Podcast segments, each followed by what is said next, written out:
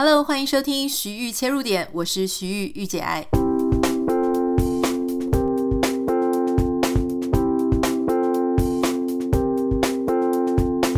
欢迎收听今天的节目，今天很开心哦，要为大家聊一个很多女生非常非常在意的话题，而且其实很可能自己亲身都有经历过啦。说实在，今天这个话题呢，是我在美国的这个好姐妹 其中之一哦。他跟我讲说：“妮塔，你可不可以做一个主题？”我说：“什么主题？”他说。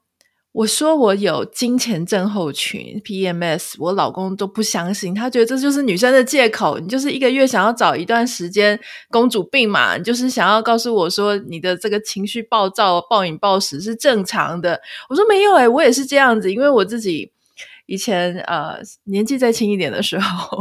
我我自己这个情况也非常严重，就是我只要生理期即将到来，或是生理期那段时间，我就会。我每次分手都是在那段时间，因为那段时间我都觉得事情都过不去了，这样，所以我今天就一定要请一位专家来好好聊一聊，告诉各位到底金钱症候群是真的还是假的。我们欢迎高雄四季泰安医院副院长李义杰医生，他也是我的好朋友，欢迎他。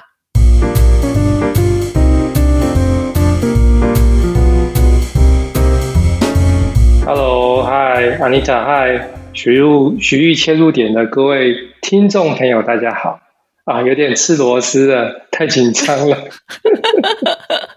我会一定会把这段保留下来的，因为我们就是要非常非常自然这样。好，我想 我想请教李医师，因为为什么我今天要请教这个我我的这个朋友一杰医师哈，就是因为。他是男生，我今天如果请，因为他太太他的夫人也是一位妇产科医生。如果我是请女生来讲，大家一定会讲说啊，你们女生哈就都是这样。所以我今天官官相护的意思是吧？对，我今天一定要请一位男生来哦，评评理，说公道话，说服大家的老公哈。所以我想请教义杰，就是说很多。男生都不相信，那这件事情到底是真的吗？嗯、真的有所谓的 PMS 金钱症候群吗？那什么东西就他的表现的症状大概是怎样？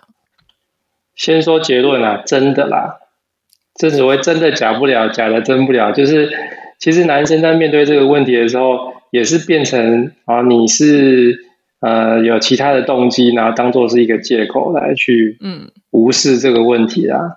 那先说官方的那个意见啊，哈，如果它是一个只是一个借口，或是一个一个呃摆烂的这个呃每个月来一次的这个一点撒娇的小时间的这种动机的话，事实上不会有这么多专业的文献啊，还有医学研究去研究它的。而且最实际的一点就是说，像美国精神科医学会，还有美国妇产科医学会。都是把这个金钱症候群当成是一个很重要的议题，经常在讨论，然后随时在做更新的。像美国精神科医学会，他们也对于我们待会会提到的另外一个主题，哈，金钱不悦不悦症，就是它有一个很很正式的一个诊断的标准。所以说，各位男性朋友们啊，哈，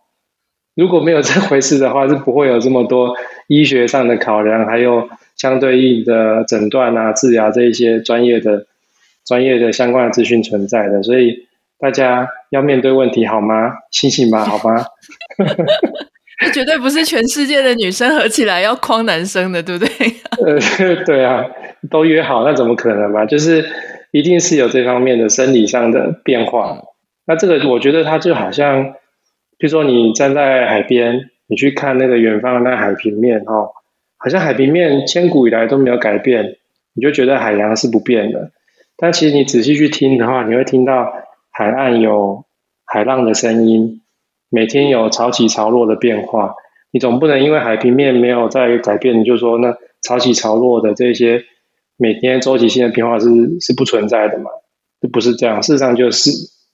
有一句俗话都会说，女性是水做的。它真的就是这样子，它就是像那个海的那个会有周期性的变化，潮起潮落的时候，而且它们很密集，就每个月都会经历过经历一次这样子的变化，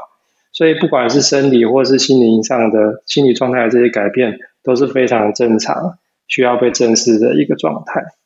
嗯，我想请教，那它背后的成因是什么？就是荷尔蒙吗？还是说可以帮我们解释一下它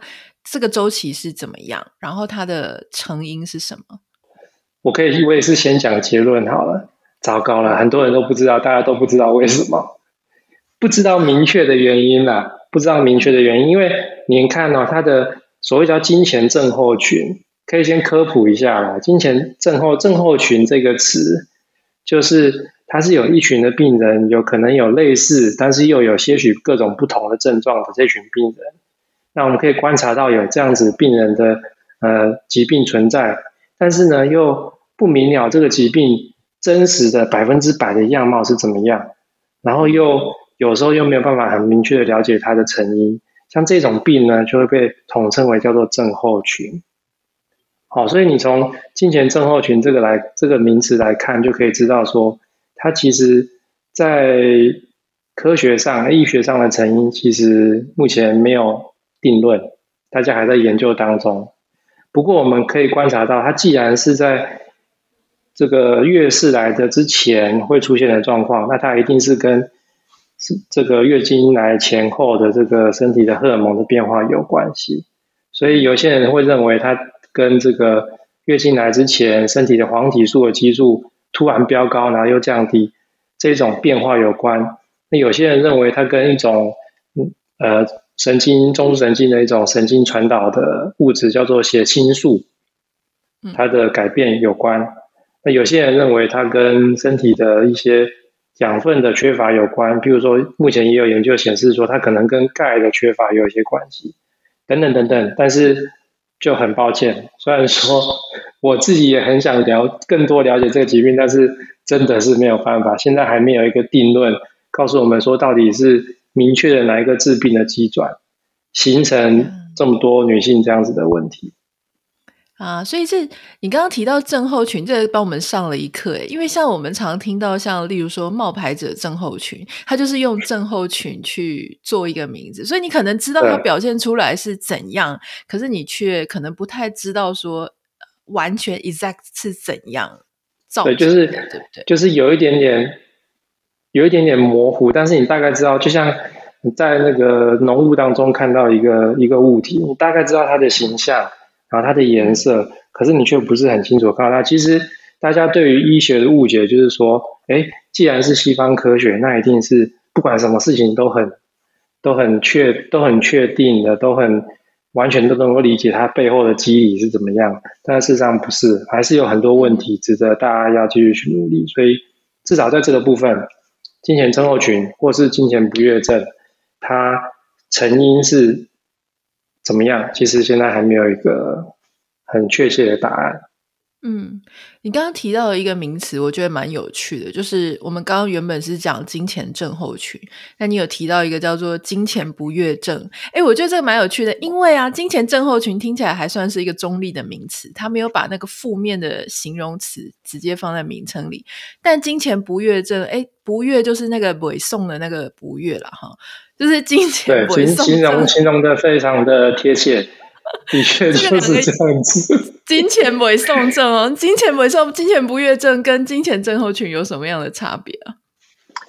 就是说，金钱不悦症等于是我们目前在医疗上有明确的定义，就是说你是处在金钱症候群这样一大群病人当中，但是你的造成的症状还有对日常生活的。呃，细节的一些改变是非常明显的，这些病人就会被归类到金钱不悦症。大概来讲啊，就是说统计上哦，可能呃自己会感觉自己在月经来之前身体会有一些变化，让自己觉得不舒服、不开心的金钱症候群的病人，可能在所有的女性当中，可能有百分之五十，两个里面就可能就有一个。那在两个里面的这一个病人当中，这么一大群病人当中，可能有大概百分之。也许百分之十或百分之五，哦的病人，他的这方面的反应会更明确，所以会符合诊断的标准，会被归类到金钱不悦症。简单来讲，就是说他的金钱症候群已经严重到会明显的影响到他的日常生活，他的工作啦、学业啦、人际关系的一些，已经非常严重的，所以就会符合这样子的诊断。嗯，所以就会有所谓的金钱不悦症这样子的问题。嗯，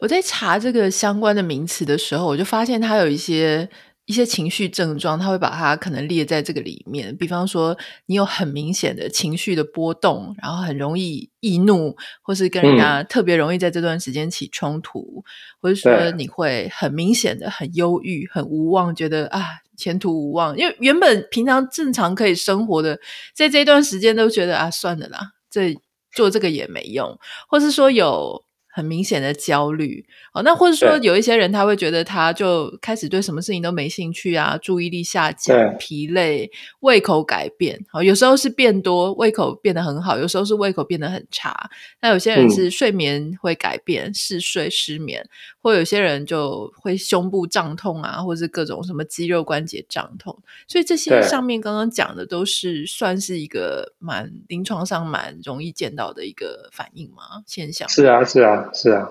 就是说，以上这些症状呢，其实大概就是在美国精神科医学会对于金钱不悦症的诊断的这个，嗯，它的规则里面，嗯，它大致上就是说，它必须至少要有一种很严重、很严重的情绪上的改变，嗯，就像刚刚讲说，生气、易怒，然后沮丧，呃。心情低落啦，焦虑、绝望感，这些是情绪上的改变。好、哦，那这些情绪上的改变，它接着就会影响到日常生活的方方面面，比如说食欲啦，做正事的这种精神啦，哦，人际的关系啦，然后体重改变啦，等等等等，对于生活上的一些明显的改变，也都是金钱不育症的不悦症的诊断的要素之一。那通常，如果是金钱不悦症的话，我们会观察到，像这一类的女性朋友，她会在月事来的前一个礼拜出现明显的这种症状。嗯，然后呢，这个症状要在月经结束的一个礼拜以内改善。像这样子的，哦，所以，所以一整个月经的期间也是也算是这一段时间里面，对不对？对对对，所以你看，很恐怖诶，一个一个月有四个四周嘛。那月事来前一周，那月经来大概差不多一周，那月经结束一周，那岂不是刚好就三周？所以像这样子的病人其实是很很困难的，他他全部百分之七十八十的时间都是处在这方面的阴影当中。所以男性朋友们啊，如果你有在听这个 podcast，真的，如果你的另一半有这方面的困扰，你真的要好好的体谅他，因为真的很辛苦。你不是男生不懂的啦，真的。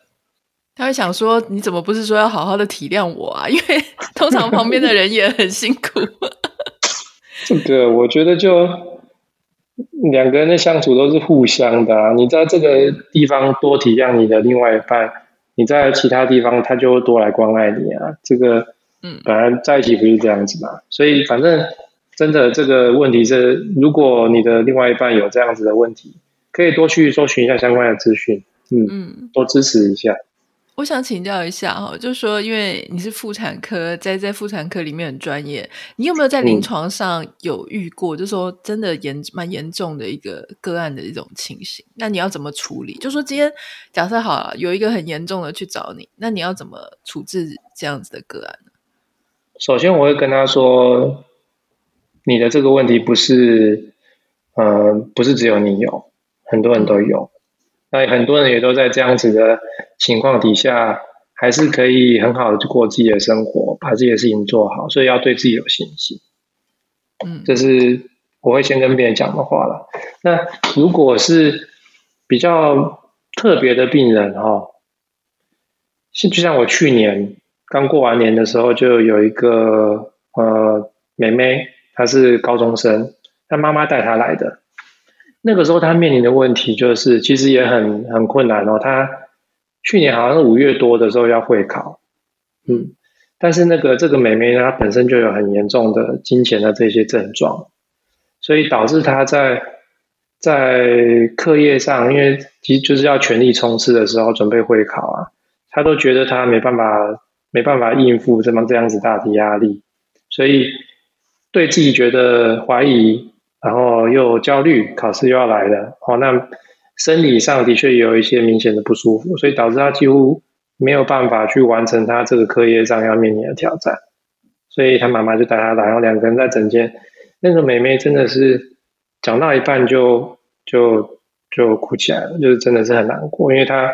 她也知道会访很重要，但妈妈一开始嗯就是支持的角色也是感觉起来都在，我都觉得她也快崩溃，她讲到后面的确两个人都崩溃了，就是很很压力很大的这样一个状况，那。这个妹妹后来呢，我还是采用我们西医比较常开始的方式，哈，因为首先她有时间上的压力，她几个月内就要面临这样子的考试了，所以我是选择给她使用事前避孕药。那还好，就是说她对于事前避孕药的反应很不错，那月经来的时候的不舒服也完成了，呃，改善了，那今年症候群的这个部分也改善了，所以不过我不知道他后来考的怎么样了。我也没有问，不过总之就是透过适当的治疗，他刚好他的反应是很不错，嗯，然后就可能他就度过这样人生的阶段这样子。那还有很多上班族其实也有这方面的问题，上班族的话面对压力就不一样，他经常是长期的压力，因为经常有这样子的状况出现的话，他工作表现一定一定会受到一些影响。那女生会面临的问题就是说。的确，就像刚刚那个 Anita 一开始有提到的，诶，你的主管会或你的同事会觉得你的问题不是真的，好像是在装病的感觉，哇，那这就很困扰，因为呃，工作大家要互要互助合作啊，那也许每个人的身体状况真的有问题的时候，你的工作是要别人来帮忙，那别人如果不了解你的问题，那这个就会变成很多很。很矛盾的状况，所以嗯，很多上班族其实也有这方面的状况。因为你刚刚讲到说，其实有些人会，然后有些人不会有这个问题。那有没有什么状况是说，有有些时候你可能会加重，或是可以减轻这样的状况？你会有一些什么样的建议吗？嗯，其实我们目前对，因为对这个呃整个疾病的成因没有很明确的答案，所以我们大概只能观察。好，嗯。某一些族群的女性朋友比较容易有这样的情况，那当然就是说，你本来月经来的时候就很不舒服的，好，这这一些这些女性朋友，那当然月经要来之前，她心理上或生理上可能都哇都开始剑拔弩张，准备要迎接每个月这很不舒服的时候，所以它产生经前症候群的或是经前不悦症的风险比较高。那再来就是说。呃，大致上来说啦，哈，就是说，嗯，你可能本来的生活作息的一些细节，嗯，比较不符合我们对健康的定义的。譬如说，你可能会生活作息不正常，饮食不正常啊，可能缺乏运动。那现在我们经常会面临肥胖的问题，也是其中一个因素。那再来，可能有一些喝酒、抽烟，哦，这方面的问题。那你的身体本身的素质，因为这些长期生活习惯的一个累积，它可能产生这个症候群的风险也比较高。那它可能也跟遗传有点关系，哦，就是说你的近亲妈妈、姐姐、妹妹有类似的状况，哦，那这方面的问题也许风险会比较高。那再来就是你本身有精神科其他相关的状况，那也许这方面的风险也会比较高。那这些病患呢，就是呃产生这个风险的问题比较的风险高的时候，我们平常就是说呃这些女性朋友，如对对对，如果呃你感觉到自己觉得有这样子的情况，就是说在月经前的特定的时间，然后会出现一些特定的身体的不舒服，那月经结束之后就没有了，好、哦，也许有符合这样症状的话，我觉得。最重要的一点就是，你要在你身体没有不舒服的时候，静下心来，看看审视一下自己目前处在的这个状态，你经历的压力是怎么样？那你生活的习惯的方方面面各种环节，是不是有一些你可以做得更好的地方？哦，与其在担心害怕，不如你就针对这些你自己感觉你自己可以改进的地方，一点一点去做改变。那这样子的话，也许就能够把你整体的状况向上提升，也许就可以先踏出呃克服这个月经症状或是经前症候群、经前不悦症的这个改变的第一步，因为你有产生改变之后，身体一定会很诚实的告诉你它的反应，因为身体是不会骗人的，跟感情、跟事业什么不一样。你的身体只要有改变，它一定会给你回馈。所以，与其害怕，不如先从这一步开始，感受一下自己现在的情况，然后改变自己的现在的情况。那如果还是有相关的问题，那当然就是可以找专业人士的评估，比如说来找妇产科医师。那在台湾、亚洲地区的话，你也可以给中医师评估一下，方式也很多。那其实像很多女生在生理期的时候啊，就会希望说啊。比方说，像我以前，我就会希望男朋友送什么红豆汤啊、巧克力啊，然后老公我也会说，你可不可以帮我吹头发？我感觉这些做起来好像都很舒心，虽然我不知道它的科学依据是什么，但我就会要求说，希望生理期有一点小小的被对待，就是被宠爱的那种感觉，我就会觉得好像稍微比较好。但因为你是男生，但同时你也是医生，作为一个男性又是医生，你。于公于私，你会建议大家的另外一半怎么做？哎、我觉得听完你说这个，我觉得好像帮另外一半吹头发，这个这个行为很疗愈，对不对？因为我结婚前的时候也会帮我太太吹头发，后来结婚之后就比较少。哎、我应该改天想到这个，我应该要再再把这方面加强一下。其实，对啊，另外另外一半能做的事情，其实小事情。点滴在心头嘛，就可以温暖温暖你的另外一半，这何乐而不为呢？一定要做好吗？就是这些小事，大家不要吝啬。就是我觉得，呃，另外一半的话，就是说男生朋友，或是说伴侣也好，你的另外一半有这方面的问题，我觉得原则就是这样啊，就是你不要有事当没事啊，好，然后呢，支持你的身边人多一点啊，好，然后呢，不要。不要，你要用同理心来取代自我出发的的想法。再来就是能够勤劳的时候就不要懒，好吗？大概就这几点。哈，身边的人做的事情一定会对另外一半的状况有帮助。